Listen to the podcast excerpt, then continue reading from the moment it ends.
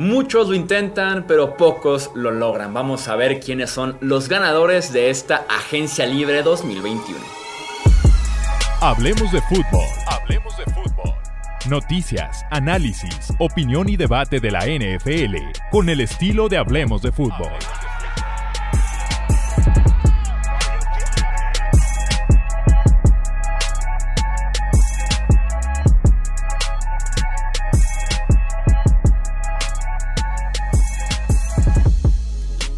Tal amigos? ¿Cómo están? Bienvenidos a un episodio más del podcast Hablemos de Fútbol. Yo soy Jesús Sánchez y es un placer que me acompañen en este episodio de ganadores. Aquí puro pensamiento positivo porque en el siguiente hablaremos de perdedores y ahí sí tenemos que repartir muy bajas calificaciones. Me acompaña para saber aquí quiénes son los buenos de esta agencia libre. El buen Tony Álvarez. Bienvenido Tony, ¿cómo estás? ¿Qué tal Chuy? Un placer eh, saludarte. Aquí extrañando un poquito Alex. En este episodio no tocó dupla a Tony Romo, pero bueno, aquí vamos a tratar de, honrar. Es la parte que me toca de, de la dupla. Exactamente, el buen Alex que anda ahorita ocupadón, no va a estar en los siguientes episodios, pero ya estará de regreso para eh, hacer más contenido de NFL aquí en Hablemos de Fútbol. Y como les decía, vamos a hablar de ganadores en este episodio, de quienes lo hicieron mejor en esta agencia libre. Y pues inicio contigo, Tony. ¿Quién te gustaría decir que fue un ganador en este marzo 2021? Voy a empezar, eh, Chuy, con los gigantes de San Francisco. Fíjate que leyendo ahí un poquito de los expertos, perdón, de Nueva York. Nos fuimos ya a grandes ligas. Sí, y fíjate, curioso porque traía la idea de decir los New York Football Giants, pero dije, no, ¿para qué le, para qué le pongo en inglés? Y toma, me hubiera salido, me hubiera salido mejor. Los gigantes de Nueva York. Los gigantes de Nueva York. Eh, leyendo opiniones de algunos expertos, fíjate que sí hay como opiniones encontradas de pros y contras, pero a mí me gustó bastante lo que hizo la gerencia, sobre todo para ayudar a la ofensiva. Así que voy a hablar en general, ¿no? De, los movimientos. para empezar, hay que ayudarle a Daniel Jones y creo que eso es precisamente lo que hicieron con la adquisición del mejor receptor disponible en la agencia libre, ¿no? O sea, mucho pudimos haber hablado de Allen Robinson, pero pues nunca tuvimos la oportunidad de verlo disponible porque llegó ahí Chicago eh, para retenerlo. Entonces Kenny Golladay llega por cuatro años, es un contrato fuerte, que eso es lo que mucha gente ha criticado tal vez de los movimientos de los gigantes, que son fuertes cantidades de dinero, compromisos de ciertos jugadores a largo plazo con, pues sí, cantidades altas, pero lo permite un poquito el salary cap para ellos a futuro, eh, sobre todo con los famosos bonos, tratando de disfrazar eh, algunos pagos para el primer año de estos compromisos Kenny Golladay es un elemento importantísimo, 6'4 en, en estatura, lo platicamos en el episodio anterior y, lo decías tú, me parece, Chuy, por dentro, por fuera, por arriba, en pelotas, eh, jump balls, como, como le llaman, inclusive si hay necesidad en alguna trayectoria cruzada, si por diseño, en ciertas situaciones en el slot, o sea, Kenny Golladay todo te va a agarrar, ¿no? Entonces, eh, eso simplemente es una gran ayuda. Pero con lo que ya tenías con Shepard y con Slayton, le sumas lo de John Ross, que si bien es un contrato por un año, que también sus características y su experiencia van a brindar mucha versatilidad a este equipo. Y, creo que también se va a ver eh, la, calidad y el talento de, de Shepard, sobre todo de Shepard. Y bueno, diciendo que lo ha hecho, lo ha hecho bien. Porque con esto me parece que le quitas un poco de responsabilidad y ya estamos hablando de cuatro receptores en un depth chart tal cual tienes uno, dos slot y un cuarto muy bueno. Y le sumas la firma de Cal Rudolph, que yo sé, eh, ha perdido uno o dos pasos, es verdad, es un veterano ya, pero es un muy buen terreno y creo que se va a complementar con Ivan Engram. Vamos a hablar concretamente de esta temporada nada más, pero Engram hay muchas dudas porque se venía su opción para el quinto año, la cantidad de dinero no es muy alta, pero dices, ok, si traes a Rudolph, ¿por qué vas a mantener a Ingram? Mucha gente, inclusive de los aficionados de los gigantes, piden que cambien a Ingram. Pero creo que es una, o sea, así en el papel, cuatro receptores de alto nivel y que se complementan. Dos, muy buenos. Esperan que Barkley esté sano. Y de hecho acaban de firmar también a Devonta Booker para complementar, correo de experiencia, por si algo pasa con Saquon. O sea, la ofensiva se ve poderosa. Daniel Jones estuvo con cerca de 3.000 yardas, pero lo curioso aquí, con 11 intercepciones y 10 touchdowns, pero en general de las ofensivas más pobres de la liga, ¿no? Por aire. Esto, esto es un boost impresionante. Y para complementar, del lado defensivo, lo de Leonard Williams, que aquí también lo platicamos al cansancio, sí es mucho dinero, tal vez, compromiso a largo plazo de los gigantes, pero me parece que se merecía algo así. Eh, lo de Reggie Rayland, que es un año lo, de su contrato, pero es la posición que le ayuda a complementar los gigantes, después de que, por cierto, los Chargers ahí no le robaron a un linebacker, pero no iban a contratarlo para la próxima temporada. Eh, o de Migbo, eh, vuelven a firmar a Austin eh, Johnson. O sea, hay, hay cosas muy interesantes de esta defensa, de esta defensa perdón, de los gigantes, que creo que en general los aficionados, sobre todo tomando en cuenta cómo estuvo el este el año pasado, se deben de sentir al menos con la idea de ser los competitivos o lo suficientemente competitivos en la división con el Washington Football Team y queremos pensar que Dallas va a mejorar, ¿no? Sí, también la llegada ya tardía porque fue cortado primero por su equipo original y después contratado por los Giants. Dadori Jackson, que llega a ser eh, el esquinero número 2, número 3 tal vez de esta secundaria, que luce muy bien para Nueva York que ya tienes a James Bradbury, que fue casi nivel All Pro la temporada pasada. Eh, tienes a Logan Ryan, que se reencontró con los gigantes. Y ahora con Jackson, que la temporada pasada sufrió con lesiones, pero aún así no era para que Tennessee lo cortara. Rápidamente fue firmado por los gigantes. Entonces esta defensiva que de por sí la temporada pasada cumplió, sorprendió incluso, luce todavía mejor. Y como dices, el apoyo ahí en el costado ofensivo, esperar ya nada más que Daniel Jones pueda dar ese siguiente paso ahora que está mejor rodeado, sobre todo con los wide receivers, tight ends y running backs, porque la ofensiva tal vez todavía hay un par de dudas. Se va Kevin Seidler, por ejemplo, esa baja es dolorosa, pero hay elementos para pensar que los gigantes, como dices tú, puedan pelear esa división este que de por sí tiene un nivel bajito. Sí, está interesante eso. Eh, si, si le dan tiempo a Daniel Jones, creo que puede con esas armas eh, tener una mejor, bueno, evidentemente por los números del año pasado, no creo que no podría estar peor, pero aquí lo comparo un poquito con Sam Darnold. Eh, no tenía nada alrededor de él y yo también aquí lo he cuestionado bastante. Creo que Daniel Jones por lo menos llegó a tener dos, tres elementos para ayudarle. Eh, lo poquito que brilló Golden Tate, eh, Saquon Barkley, que es un corredor elite, pero que no se pudo mantener sano. Ahora con todo, ahora sí que este elenco que tiene alrededor de él, la única duda sería si le van a dar tiempo en la línea ofensiva. Esperemos que sí, pero, o sea, inclusive creo que se puede dar el lujo a Daniel Jones de no lanzar el pase perfecto, pero tiene el talento alrededor de él como para que le hagan jugadas. Sí, no, y aparte pudiera ser la última oportunidad, la penúltima, a lo mucho, de Daniel Jones, así que hay momento de ver qué te ofrece eh, Jones, que fue un pick alto en su respectivo draft. Es momento de ver qué, tienes con él para ver si es el quarterback del futuro o si sigues con otro jugador, pero hay que verlo con una prueba justa que es bien rodeado en el costado ofensivo. Eh, voy con mi ganador, con uno de mis ganadores de esta agencia libre y es Jason Light, el gerente general de los Tampa Bay Buccaneers. Vaya primavera que tuvo Jason en Tampa. Eh, retiene prácticamente a los más importantes del de, eh, equipo del Super Bowl. Primero forma un equipo que gana el Super Bowl, ¿no? Con un talento que ya tenía fuerte a base de agencias libres, de drafts, y después que llegan con ciertos refuerzos, con cierta mentalidad ganadora, con actitud, con liderazgo, que termina de redondear ahora sí ese buen proyecto de los Tampa Bay Buccaneers. Y en esta agencia libre Tom Brady extendido, que, que, te demostró que va a seguir jugando muy buen rato más, así que vale la pena extender su contrato. Chris Godwin, tu segundo wide receiver, tal vez número uno para Tom Brady, etiquetado y se queda Chris Godwin.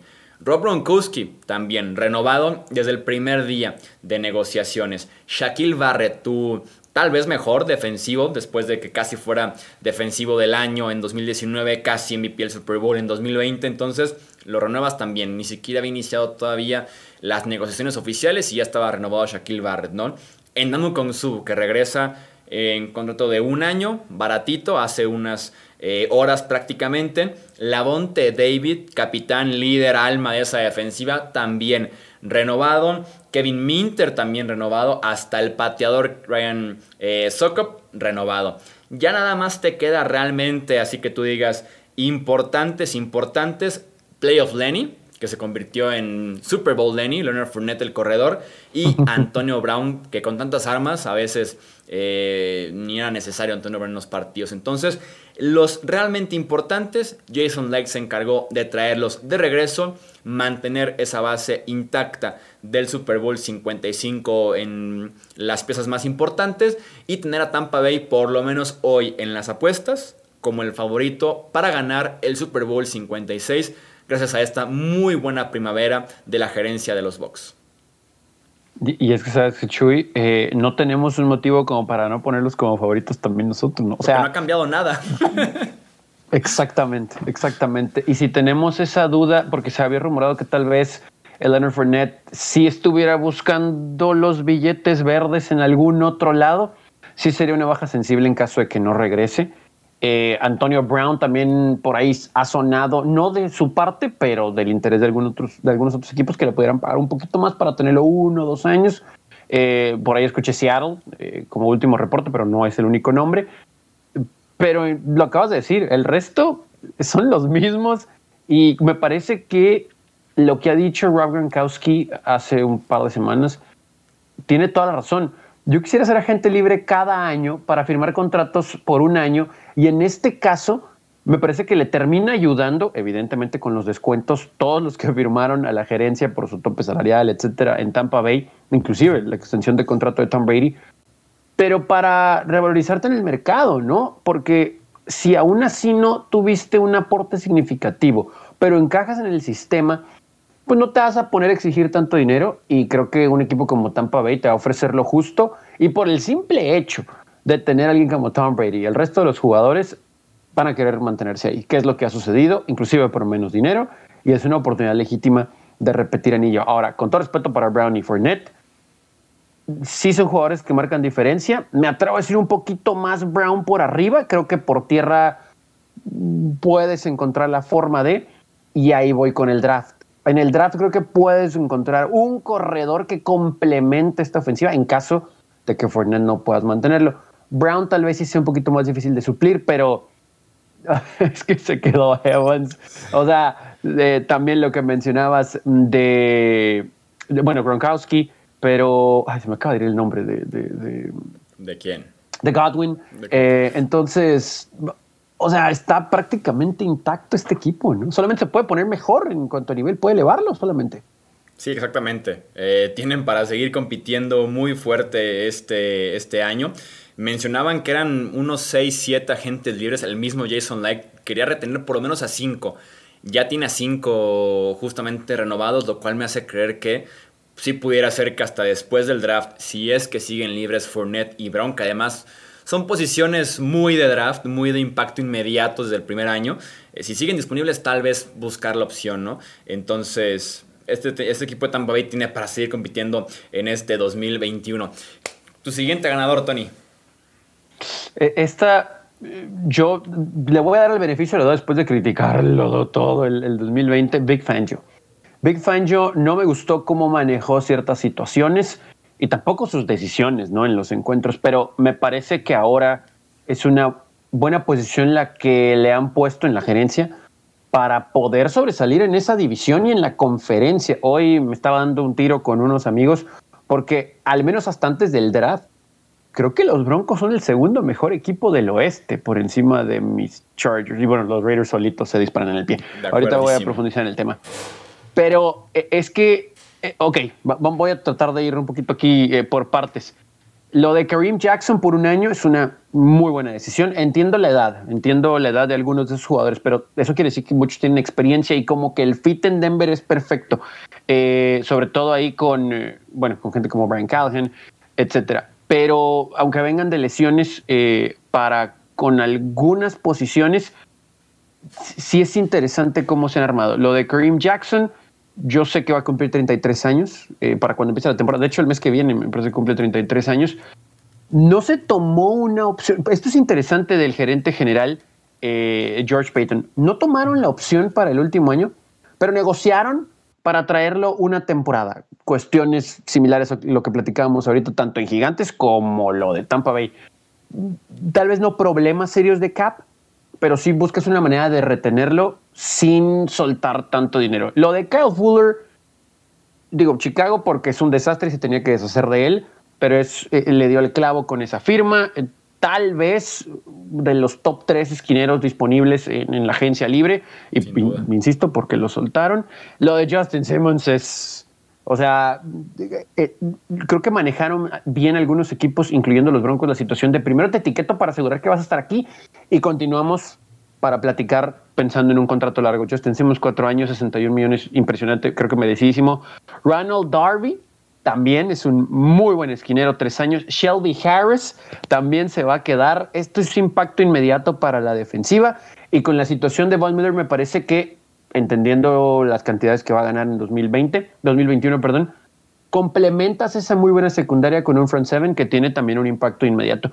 Y ahora volteas a ver el otro lado del campo y esto le va a ayudar bastante a manejar a Big Fangio y también a Pat Shermer y también a Ed Donatel, porque Ah, hemos hablado hasta el cansancio de lo que tiene Drew Luck a la ofensiva.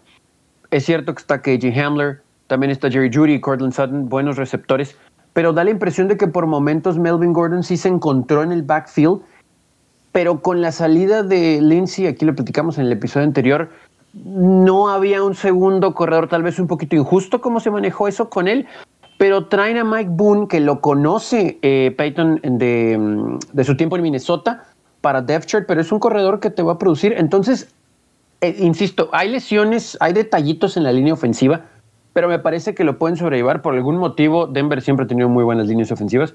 Y la pregunta aquí, Chuy, es si Drew Locke va a tomar las decisiones correctas, pero a escala, lo que mencionaba de gigantes, creo que le van a facilitar el trabajo, sobre todo por lo que tiene del otro lado del campo a la defensiva a Drew Luck y Big Fangio me parece que también va a tener una facilidad significativa en comparación al año anterior para poder ser el coach de este equipo. Sí, Locke es la gran incógnita. Yo estoy de acuerdo en que es el segundo mejor equipo del oeste de la AFC, nada más detrás del que se le ha llevado como cinco años consecutivos ya.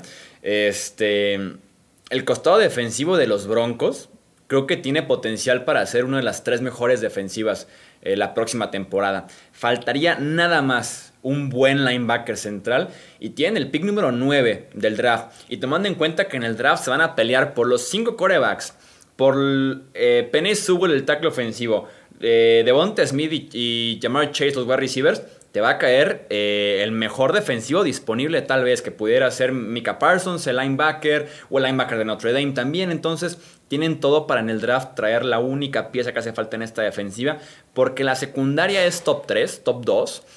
Von Miller de regreso como dices, eh, Bradley Chubb de vuelta de lesión. Entonces tienen todo falta ver a Drew falta ver qué versión tendríamos de Drew Y también yo le lloro mucho la salida a Philip Lindsay. Creo que fue muy injusto. Me parecía que por momentos era el mejor corredor de ese backfield. Deciden quedarse con Melvin Gordon. Pero me gusta, como dices, Michael Boone llegando a esta franquicia. Denver tiene todo. Insisto, falta ver a Drew Locke o a Deshaun Watson por ahí. en el mejor si, si logran algo así, uff este equipo yo creo que hasta le podría competir para ser el mejor fácil a, los Chiefs por, por lo que dejaron ir los Chiefs, ¿no? Es, es, lo que ahí comentaba con estos colegas que me decían, oye, pero los Chargers, Justin Herbert y demás, pues sí, pues Justin Herbert, pero más allá de las firmas, eh, ¿quién es el, ¿quiénes son los dos corners, no? Titulares, ¿quién es el otro safety? ¿Quién va a poner presión al quarterback? y los Broncos, como en los buenos tiempos de su defensiva, esta se ve de lo mejor. Esta defensiva es, de playoff. Sí, ponme, de Sean Watson en los Broncos y a la, a la final de conferencia. A la final de conferencia. me pongo a temblar. Pronóstico. Sí, estaría brutal. Vamos con el siguiente ganador. Eh, los Buffalo Bills, un equipo que he mencionado bastante, creo yo, en todo este proceso, pero me ha gustado mucho lo que han hecho los Bills en esta agencia libre. Primero, quedarte con los tuyos. Daryl Williams, el tackle derecho que estuvo jugando muy bien la temporada pasada. John Feliciano, el guardia también se queda. Matt Milano, mi linebacker favorito de esta agencia libre, también se queda. Los tres sin llegar ni siquiera al periodo de negociaciones, lo cual te dice 100% algo. Las ganas de querer estar en Búfalo, de la cultura que están haciendo, del staff de cocheo, del potencial de este equipo, del quarterback franquicia, porque ¿Qué podía perder Milano esperándose 48 horas más? Ya sin el riesgo de lesión, sin el riesgo de que nada le pase más que en su casa literalmente. Y escuchar ofertas de los 31 equipos que también hay en la NFL, pero no, ni siquiera quiere llegar a ese punto. Mismo caso con Williams, con Feliciano, de firmar antes con los Buffalo Bills. Hasta Mitch Trubisky como una opción de suplente me parece muy buena, por si algo pasa con Josh Allen, que además corre bastante. Eh, el equipo no se te cae de un precipicio del 100 al 0 en un momento para otro, ¿no? Eh, y en perder realmente no pierden gran cosa en esta agencia libre. John Brown tal vez su explosividad, que también llega Manuel Sanders para reemplazarlo un poquito. Eh, faltaría tal vez un buen corredor. Llega Matt Breda, que no es opción por la cantidad de lesiones que tiene. Llega Taiwan Jones, que es más un regresador de patadas. Entonces este equipo de Buffalo estaba muy cerca, literalmente final de conferencia. Estaba muy cerca del Super Bowl y mantienen una muy buena base para el siguiente año. Faltaría tal vez la cereza en el pastel, que según dicen en Buffalo sería la extensión de Josh Allen, para poder decir que fue un offseason rotundo y redondo para los Bills eh, contendientes en la conferencia americana. Sí, y también da la impresión de que, si bien no llegaron al Super Bowl, como dices, eh, estuvieron a nada. Pueden, ahora sí que mejorar en ciertos detallitos, posiciones que da la impresión, ahorita mencionado de Breda, que en el draft pudieras ¿no? obtener, tomando en cuenta dónde van a elegir. Creo que pudieran también ahí tener a un running back de buen nivel que les favorezca, porque, híjole, esto lo hablamos hasta el cansancio, ¿no? Una muy buena jugada de ti y Yeldon y dijimos, ah, perfecto, ahí Yeldon tal vez puede cargar el equipo. Y luego de repente, no, y Singletary, ah, perfecto, ok, Singletary va a ser lo que esperábamos. Y resulta que no. Y así se la pasaron toda la temporada. Entonces, tal vez sí necesitan ir por otro running back para complementar esa muy buena ofensiva. Sí, entiendo, correcto, de acuerdo con eh, la salida de este receptor tan veloz, ¿no? Eh, eh, de John Brown, pero, pero bueno, se mantiene Cole Beasley, está Stephon Dix que les dio un super plus cuando llegó, y las firmas para mantener a su gente creo que ya es otra vez la exigencia de este equipo de pensar en juego de campeonato de la conferencia, ¿no? Y, solamente van a mejorar. Sí, se mantienen además con este etiqueta de ser el mejor equipo de su división también, que después de tantos años en el segundo, tercer o hasta último puesto, claro que es refrescante ver a Buffalo de, de vuelta en esos primeros lugares del este de la americana. Vamos con tu tercer ganador de esta agencia libre, Tony. Sí, aquí eh, yo entiendo que no fue una contratación de agencia libre como tal, pero es parte de. Y de hecho, hasta aquí pudiera dar un spoiler de uno de mis perdedores. Pero bueno, de eso vamos a hablar en el siguiente episodio. Eh, Carson Wentz. Carson Wentz es un ganador, pero, pero por el simple hecho de que salió lo que él quería hacer, que era salirse de Filadelfia. Y terminó cayendo en un lugar que en el papel está hecho para competir ya. Hablamos de las exigencias de la conferencia americana ahorita con Buffalo, lo que llegamos a mencionar de Denver y sus aspiraciones y a poder competir porque las tiene. Pero honestamente, Carson Wentz, si vemos ese Carson Wentz que llegó a la liga y que en su segunda temporada mostró también dotes muy buenos, me parece que este equipo es de playoff y también aspiraría con seriedad híjole, por lo menos ronda divisional, por lo menos ronda divisional. Y lo menciono así porque cuando vemos todo lo que tiene alrededor, primero el coach Frank Reich, que lo conoce, que en su tiempo en Filadelfia tuvo una temporada 2017 ahí que, brilló y fue lo mejor, eh, pero luego ves alrededor y en su simple ofensiva, para empezar, hace, bueno, al momento de grabar este podcast, un día antes, pero igual hace unas horas en términos generales, se confirma que se queda T.Y. Hilton, que su experiencia con el sistema y con el equipo le va a ayudar bastante. Y volteando, digo, la única duda en la línea ofensiva como tal, tal vez es, la salida de Anthony Costanzo, el retiro. Y bueno, si nos ponemos exigentes, tackle izquierdo, que es muy importante. Pero volvemos a lo mismo. Hay depth chart ahí para mantenerlo de pie, que fue algo que sufrió mucho en Filadelfia también en parte por su culpa, porque tardaba en deshacerse de la pelota, eso es una realidad. Pero creo que los Colts pueden ahora sí que suplir lo de Costonzo y en el draft tomar a alguien que va a estar disponible también para cuando, si es que deciden en primera ronda ir por un liniero. Y después, yo de ahí, digo, tiene un receptor que va para arriba, Michael Pittman Jr., eh, se queda también Pascal, que había muchas dudas, pero se queda Zach Pascal, es un elemento muy interesante. Jack Doyle, experimentado Tyren, pero al mismo tiempo, entre su estatura y sus buenas manos, le brinda versatilidad. No digo que es como Zach Kurtz, pero creo que puede construir una relación similar en el emparrillado, por lo menos con él. Y luego ves al backfield, Naheem Hines, Jonathan Taylor, que fue el líder de esto, y Marlon Mack, que a ratitos nos dejó rascándonos la cabeza, pero con esta línea ofensiva y con esos muy buenos receptores, combinación de juventud y experiencia, si, si vas a estar de pie, vas a tener tiempo para lanzar, inclusive hasta el mismo Carson Wentz creo que va a poder extender las jugadas para bien, no como en Filadelfia, para mal. Creo que aquí va a encontrar la manera de darle la pelota a su Y bueno, nada más para complementar, esa defensa también es top, ¿no? O sea, lo platicamos durante toda la temporada anterior. Creo que va a poder estar tranquilo en ese sentido. Cocheo, eh, armas, una línea ofensiva. A este equipo, cuando llegó Philip Rivers, era porque le faltaba un quarterback. En teoría es el mismo escenario. Se retiró Rivers, les faltaba un quarterback si Carson Wentz simplemente toma buenas decisiones, yo creo que los Colts, no voy a decir que van a ganar el sur porque creo que Tennessee va a estar en mis cuidos sin duda alguna. Pero es un equipo de playoff, ¿no? los Colts creo que tienen que esperar mínimo a ronda divisional. Sí, yo estoy muy de acuerdo contigo con tener ganador a Carson Wentz. ¿Cuántas veces, de hecho me lo robaste, hasta te dije ahí en el grupo de WhatsApp que yo lo quería. ¿Cuántas veces no hemos visto un pick alto del draft en el que se cae de la gracia de la gerencia, del staff de cocheo, va a la banca y se pierde. Y ya no vuelve a aparecer en otro lado, ¿no? Como titular. Está el caso de Mariota, Ivan Trubisky, por ejemplo, James Winston, que simplemente se pueden perder. Mark Sánchez, hay muchísimos nombres, ¿no? Y con Carson Wentz pasó eso, cayó de la gracia del staff de cocheo, dejaron de confiar en él, jugó muy mal, fue a la banca, fue cambiado y cayó de pie, o sea, cayó en una mejor situación Carson Wentz, mantuvo su valor, mantuvo su contrato, no tuvo que hacer gran costo, una reestructuración muy leve nada más para darle más efectivo a los Colts. Entonces, cae en una muy buena situación, como dices, tiene todo en la ofensiva de los Colts, menos tackle izquierdo, por el retiro de Castonzo.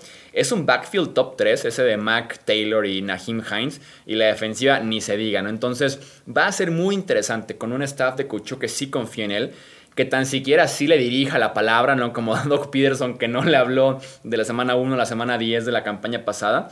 Eh, vamos viendo a Carson Wentz. Yo sigo teniendo mis dudas de qué versión veremos de él, pero sí, cualquier versión con que nos entregue un 70-80% parecido a su temporada casi de MVP, los Colts son un equipo de playoffs y me parecerían a mí por encima de los Titans, aunque falta todavía un montonal para que llegue el punto de las predicciones, pero si Carson Wentz ganó, le vaya bien o le vaya mal, ganó porque cayó de pie después de una muy eh, difícil experiencia en Filadelfia en su salida.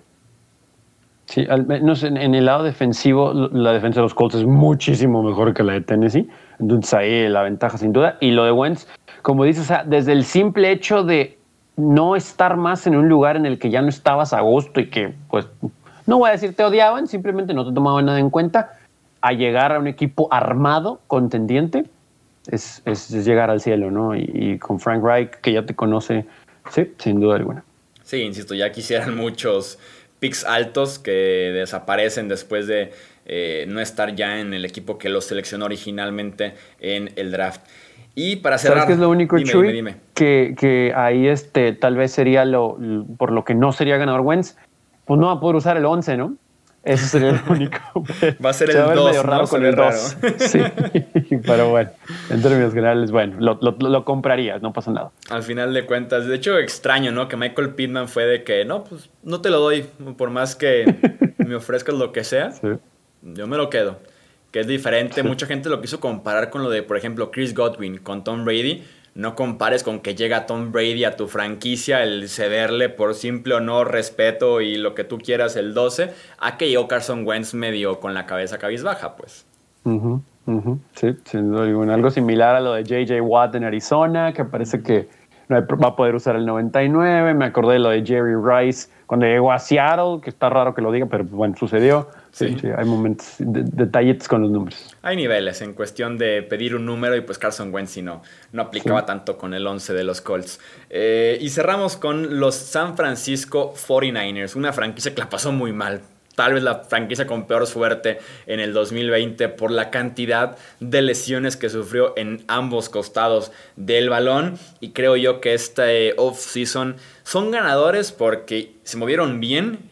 Y además porque con el paso de las semanas van a recuperar ya a su gente. Eh, retienen a Kyle Jusic, que es la única ofensiva en la que el fullback es clave en toda la NFL y se queda el mejor fullback de toda la liga. Se queda Trent Williams con un contratazo de 6 años, siendo el tackle ofensivo mejor pagado de la liga, pero es clave la línea ofensiva en ese esquema de Kyle Shanahan. Alex Mack, que ya conoce a Shanahan, llega para jugar eh, la posición de centro. Llega refuerzo, por ejemplo, en la posición de pass rush con Samson Ebukam. Por si D Ford no está listo, por si no juega en general, tienes ahí ya a Nick Bosa de regreso, junto a Ebukam, que conoce también ya la división. Refuerzos también en la secundaria porque retuvieron a su gente. Era prácticamente todo el grupo, era gente libre. Se quedaron los justos y necesarios. Jason Barrett, Emmanuel Mosley, Kuwan Williams, Whiskey Tart, se va a Sherman prácticamente un hecho, pero creo yo que está bien parado en ese sentido San Francisco. Pierden poco, pierden ciertas armas como Tevin Coleman, como Kendrick Byrne, pero que no es el fin del mundo para los Niners. Eh, por ahí Solomon Thomas también se va también viene de lesión. Eh, aquí lo Witherspoon no es el mejor esquinero, entonces creo yo que están controladas las pérdidas en temas de San Francisco y con este equipo recuperando lesionados y también con los que llegaron o que se quedaron en esta agencia libre. Es un equipo que está en el Super Bowl hace 24 meses y que estuvo a dos pases buenos de Garópolo de ganarlo y que se mantienen todavía ahí en la conversación de un quarterback en el draft, de Deshaun Watson como mejor escenario posible. Entonces creo yo que van las cosas bien en San Francisco y encontrar cierta estabilidad los convierte en ganadores de esta primavera. Sí, y aquí es el típico caso en el que le das todo el beneficio de la duda a los coaches y al equipo por las lesiones que tuvieron el año pasado. O sea, y aún así, cómo jugaban con, con, pantalones, ¿no? La verdad es que sí tenemos que quitarnos el sombrero ante eso. Entonces, nada más nos ponemos a pensar qué hubiera pasado si hubieran estado sanos. Sí, la estabilidad en la posición de mariscal de campo es algo que nos genera dudas. Eh, igual ahora te, la cambio, ¿no? Si llega de Sean Watson, imagínate, pero bueno, ya dijo John Lynch que se va a quedar Garoppolo. Eh, pero no se descarta la posibilidad de traer a alguien en el draft, ¿no? Eso es un hecho. Ahora lo que mencionabas también de Coleman, misma situación. Puedes obtener un running back, va a estar disponible por la posición en la que estés en el draft para que tú escojas el que quieras si es que decides en primera ronda ir por un running back. No sé si estén tan desesperados. Creo que les puede caer un, un running back decente tercera ronda, pero bueno, si quieren que sea de impacto, pudieran, pudieran escoger en la primera. Yo cuestioné mucho de Jason Barrett, pero al final del día es un hombre que conoce tu sistema, que en términos generales te rindió, no es mucho dinero. Eh, y sí, Sherman, creo que ya también la veteranía, otras situaciones, creo que era mejor cerrar ese ciclo.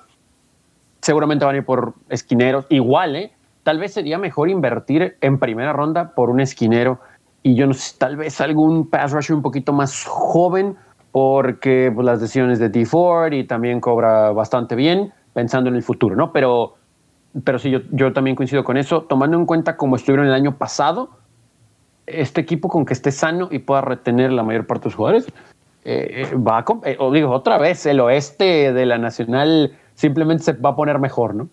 Sí, sí, sí, tiene buena pinta ese oeste de por sí con los refuerzos de Arizona, que también pudiera ser un ganador de esta agencia libre incluso. Los Rams que también traen a Stafford, sí, no, ese oeste va a estar muy loco haciéndole honor a su nombre en ese sentido. Y pues leemos ahora su opinión en comentarios, en redes sociales, a quienes agregarían como ganadores de esta agencia de 2021. Y prepárense porque vienen los perdedores en el siguiente episodio aquí del podcast de Hablemos de Fútbol. Recuerden suscribirse, activar ahí las campanitas de notificaciones también, seguirnos en Twitter, Facebook, Instagram. Ya saben todo lo que tienen que hacer también en la parte de solo audio. En nombre de Tony Álvarez, yo soy Jesús Sánchez. Hasta la próxima. Gracias por escuchar el podcast de Hablemos de Fútbol. Para más, no olvides seguirnos en redes sociales y visitar hablemosdefutbol.com.